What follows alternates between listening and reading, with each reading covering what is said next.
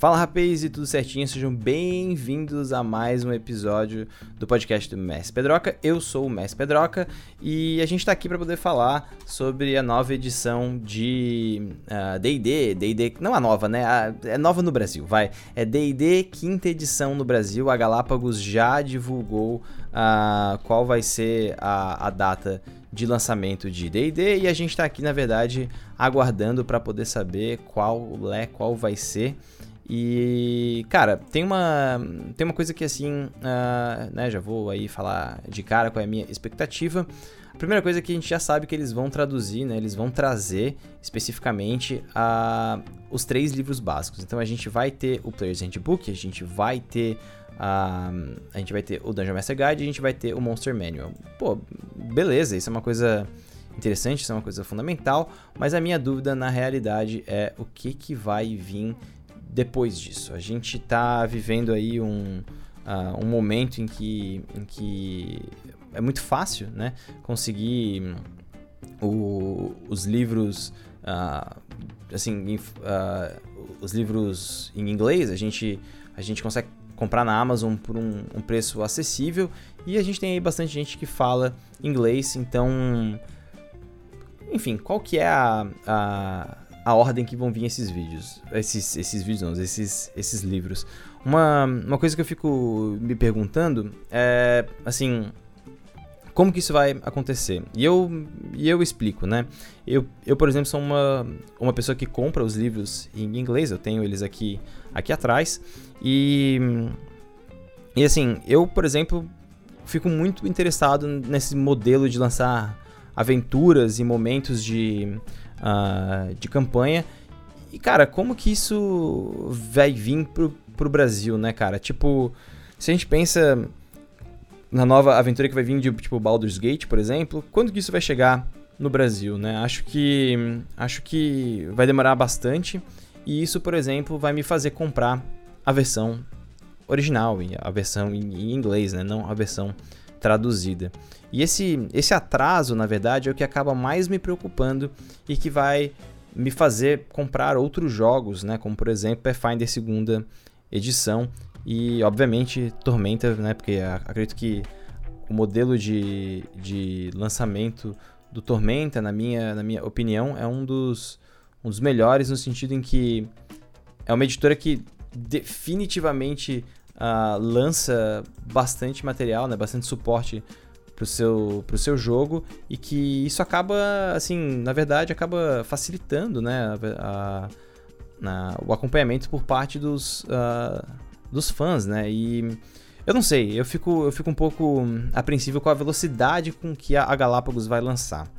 Uh, ao mesmo tempo, tem uma outra coisa, eu acho que a, a Galápagos, ela vai, ela vai, assim, se empenhar no lançamento de Dungeons, de Dungeons and Dragons, porque é uma mina de ouro, né? A gente sabe que D&D tá vendendo que nem água, que as pessoas estão querendo consumir a todo o momento. Na gringa ele é um sucesso uh, gigantesco. A gente teve aí a edição já em outras línguas e vai chegar aqui no Brasil pela, pela Galápagos e com certeza vai ser um sucesso de vendas.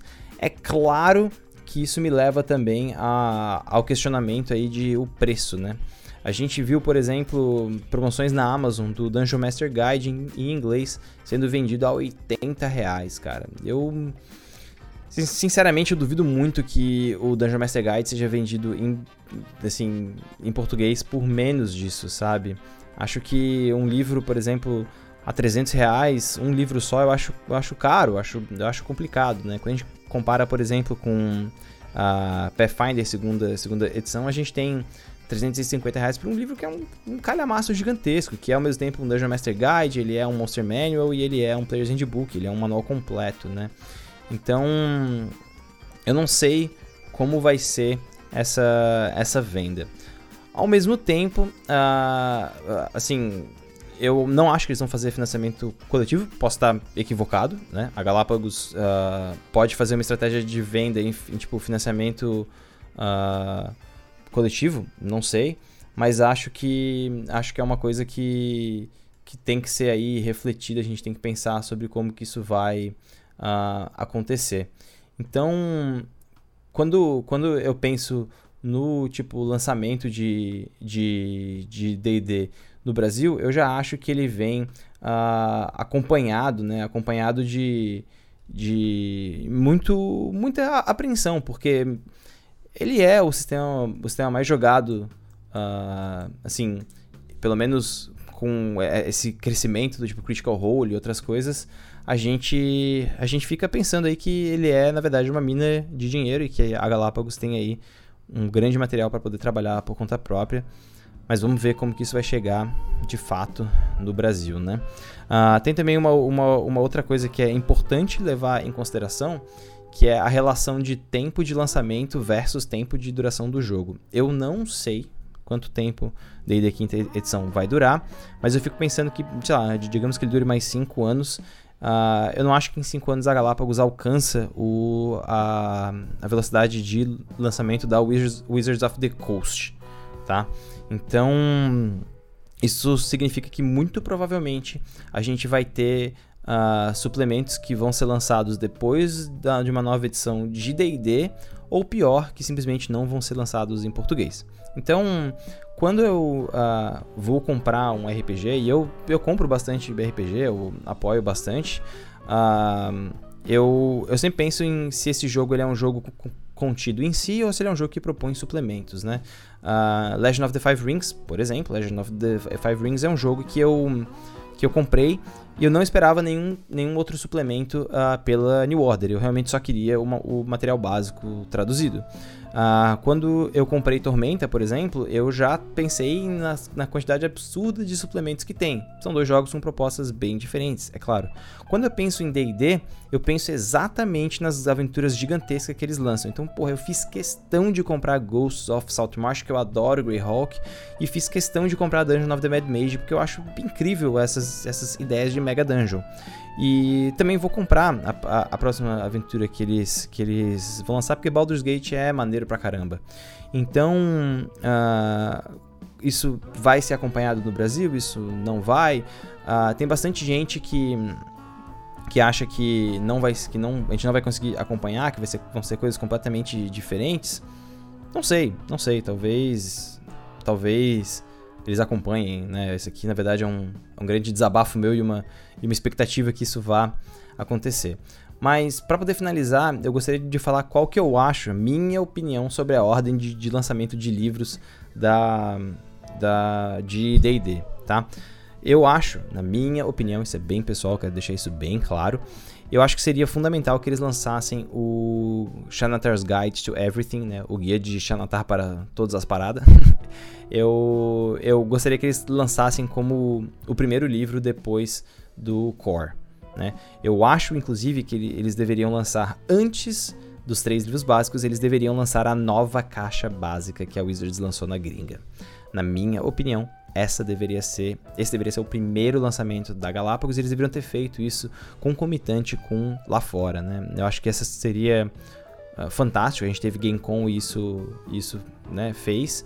Então, recomendo aí, recomendo uh, bastante que vocês venham, que vocês deem uma tipo, procurada, porque eles estruturaram o jogo de D&D quinta edição em uma caixa, onde você pode pegar essa caixa e jogar o jogo. Ele é, inclusive, maravilhoso para ser jogado em evento. Uh, é um essentials da vida, né? Então, depois disso, acho que os três livros básicos eles têm que ser lançados juntos, inclusive preferencialmente em uma caixa juntos, né? Acho que tem que ser uma caixa, uh, uma box mesmo. E aí sim você pode cobrar os 300 reais ou você separa em livros de 100 reais. Acho que se fosse nesse valor, acho que eh, seria um absurdo, né? De maravilhoso para o tipo, mercado brasileiro. Não vai acontecer, mas, né? Seria o ideal. E, e depois disso, eu acho que eles deveriam lançar uma grande aventura, como, como por exemplo, uh, Out of the Abyss, por exemplo, seria muito boa. Ou alguma, alguma parada mais específica sobre dragões, Tiamat, coisas que chamam, que chamam atenção, né? E aí, lançar o Xanatar's Guide to Everything. E, eu, e por que, que eu digo isso? Porque eu acho que o Xanatar, ele, na minha opinião, ele é, porra, ele é o quarto livro do Core, assim. Ele é um um livro fantástico para quem está começando a mestrar, no sentido de que ele apresenta muitas mecânicas importantes. Para jogadores, ele traz novas possibilidades de montar personagens, ele aprofunda algumas coisas legais. Ele é como se fosse ao mesmo tempo um Player's Handbook 2 e um Dungeon Master Guide 2. Então, eu acho acho muito maneiro assim que, que que esse livro saia o quanto antes, porque ele traz um breath of fresh air, assim, um novo ar para D&D que é bem necessário, né? D&D, uh, quinta edição, ele não está lançando novas classes, novas raças, uh, novos talentos como lançava em outras edições, ele está lançando novas aventuras.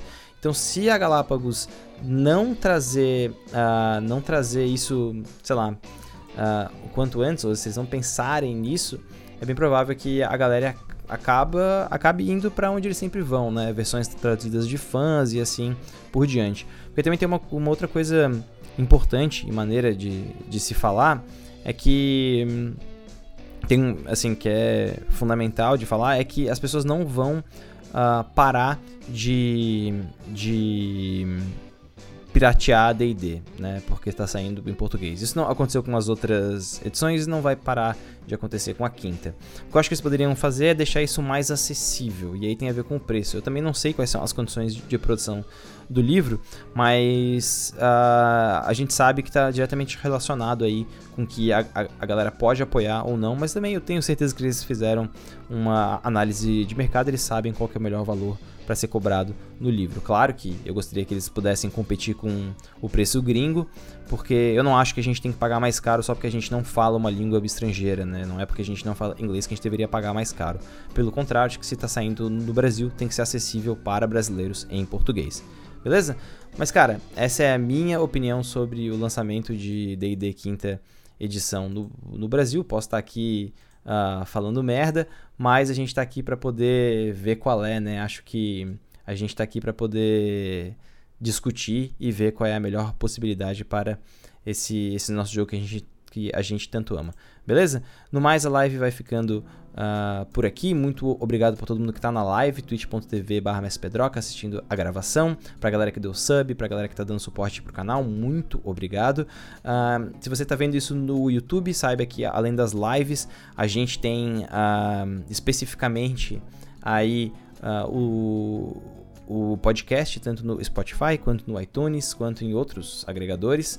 E e é isso aí. Se você está ouvindo em podcast, tem o YouTube, tem também Twitter, Instagram. E é isso aí. É muito nós. É very much we. E até a próxima.